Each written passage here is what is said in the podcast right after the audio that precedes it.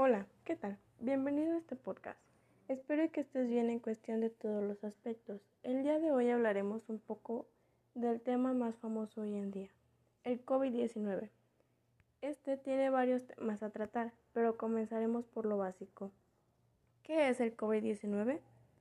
Es una enfermedad por coronavirus, una enfermedad infecciosa causada por un coronavirus recientemente descubierto. Y te preguntarás, ¿cuáles son los síntomas con los que se pueden detectar el COVID-19? A continuación te diré los síntomas más comunes. Fiebre, diarrea, dolor de cabeza, cansancio, tos seca, pérdida del gusto y olfato. Estos síntomas se pueden presentar de manera leve o moderada y se pueden recuperar sin necesidad de hospitalización. El virus se propaga de la siguiente manera. El virus que causa el COVID-19 se transmite principalmente a través de gotículas generadas cuando una persona infectada tose o estornuda. Estas gotículas son demasiado pesadas para permanecer suspendidas en el aire y caen rápidamente sobre el suelo o las superficies. Usted puede infectarse al inhalar el virus si está cerca de una persona con COVID-19 o si tras tocar la superficie contaminada se toca los ojos, la nariz o la boca. Tal vez si ya estés desesperado de siempre escuchar de esta enfermedad o tal vez si tengas miedo de contagiarte. Te entiendo y es normal, pero debemos entender que es la nueva realidad. Es triste pero real. Debemos comprender que tarde o temprano todos nos podemos llegar a contagiar, por más que lo evitemos, y siempre va a haber algún descuido en el que nos vayamos a contagiar, y es totalmente normal que esto pase. Por eso, al primer síntoma debemos acudir a la campaña de pruebas gratis de COVID-19 más cercana, y así poder combatir el virus a tiempo y salir adelante. Puedes evitar contagiarte o protegerte siguiendo las siguientes medidas de sanidad. Lavarte las manos con frecuencia usando agua y jabón o desinfectante de manos a base de alcohol. No te toques los ojos, la nariz ni la boca. Utiliza mascarillas cuando no sea posible mantener el distanciamiento físico. En, en, caso de que tengas fiebre, tos o dificultad para respirar, busca atención médica. Y por último, y la más famosa, evita salir de casa. Espero que tomes conciencia. Yo sé que son tiempos difíciles, pero si todos nos unimos y logramos bajar las cifras de los contagios, esta pesadilla acabará poco a poco.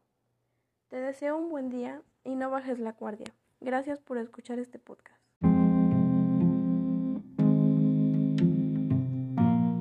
Hola, ¿cómo te encuentras el día de hoy? Espero que estés muy bien en cuestión de todos los aspectos. El día de hoy hablaré un poco respecto al tema clases online versus clases presenciales. Sin más que decir, comencemos. ¿Cuáles fueron algunas dificultades en las sesiones en línea? Dificultades técnicas. Aunque pueda parecer una obviedad, los problemas técnicos son uno de los principales obstáculos en la capacitación online. No disponer de suficiente tiempo.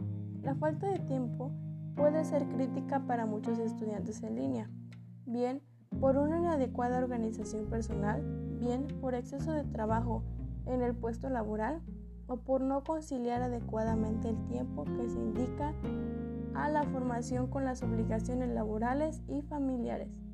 No participar en actividades colaborativas.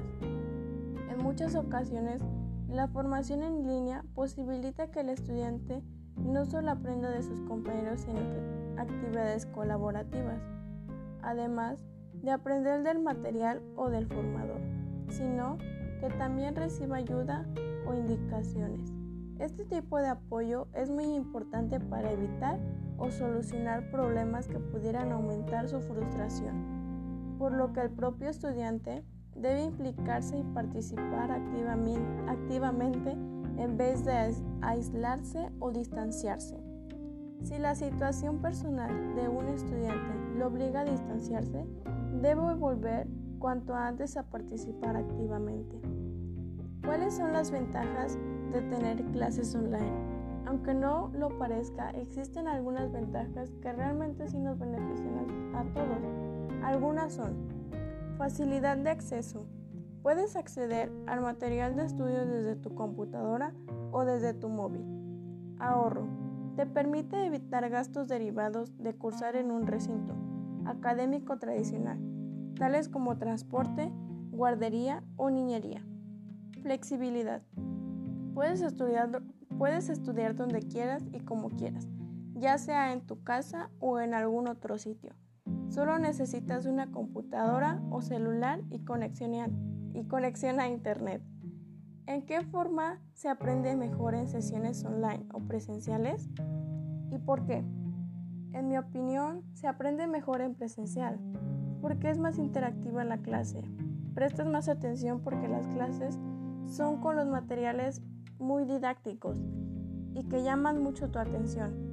Por, otro lado, las clases online te frustran demasiado, ya que lo único que haces es hacer tarea tras tarea tras tarea. Y llega un momento donde lo haces automáticamente y pierdes la noción del tiempo. Es triste despertar en la mañana y estar frente a una computadora, una pantalla de tu celular o algún dispositivo electrónico durante horas. Es cansado y agobiante. De acuerdo a la experiencia académica vivida a causa de la pandemia, ¿a qué te comprometes al regresar a clases presenciales? Yo me comprometo a, a poner más de empeño a la escuela y no estar perdiendo el tiempo en quejarme de todo y de todos. En valorar realmente la clase de cada maestro, porque una cosa tan simple como era el poder convivir con mis compañeros, la, lo he perdido completamente el poder de interactuar con los maestros, el desconectarme por un momento de mis problemas y reír con mis compañeros, es realmente que me, me, da nostalgia el pensar que pues ya no volverá a ser lo mismo cuando regresemos. Me comprometo realmente a valorar la vida y lo que nos regala día con día. Te agradezco que hayas escuchado este podcast y que tengas un buen día y hasta luego.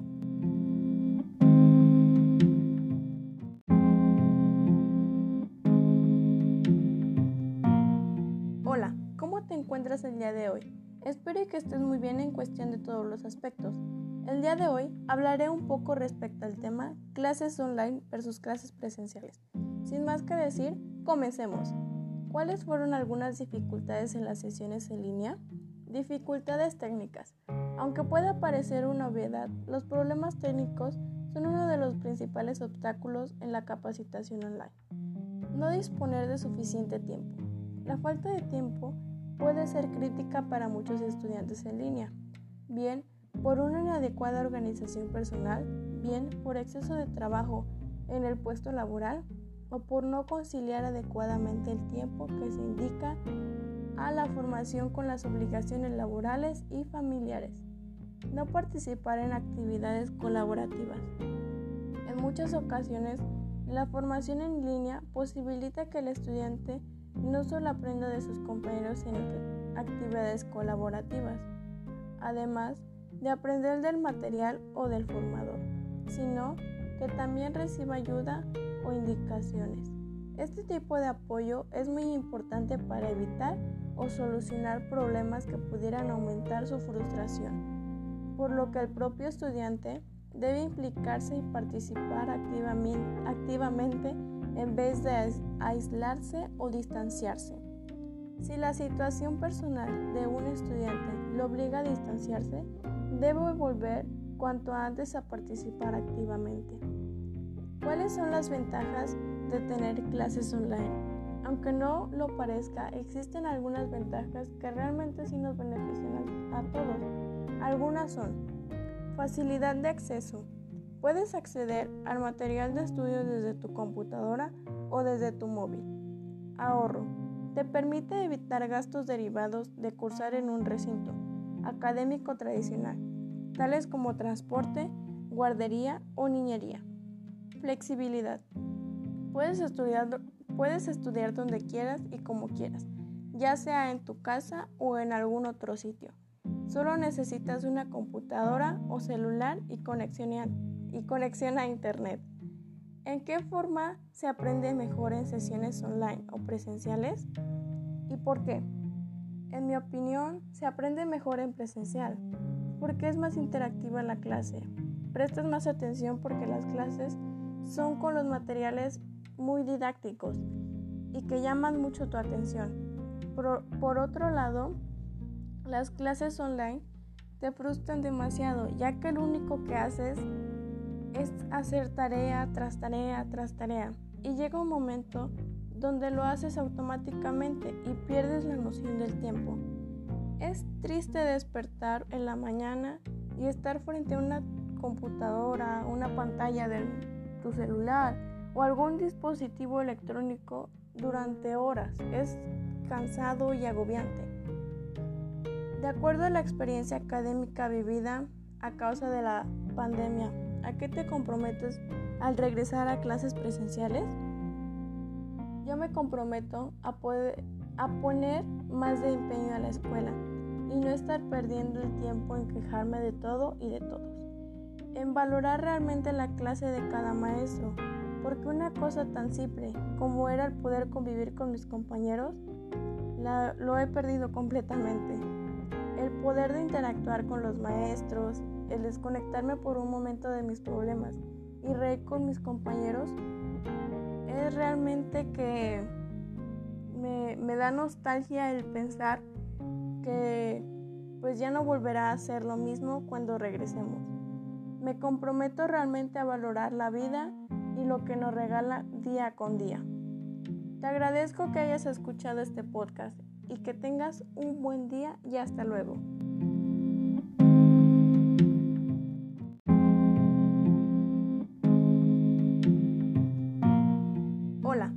encuentras el día de hoy. Espero que estés muy bien en cuestión de todos los aspectos.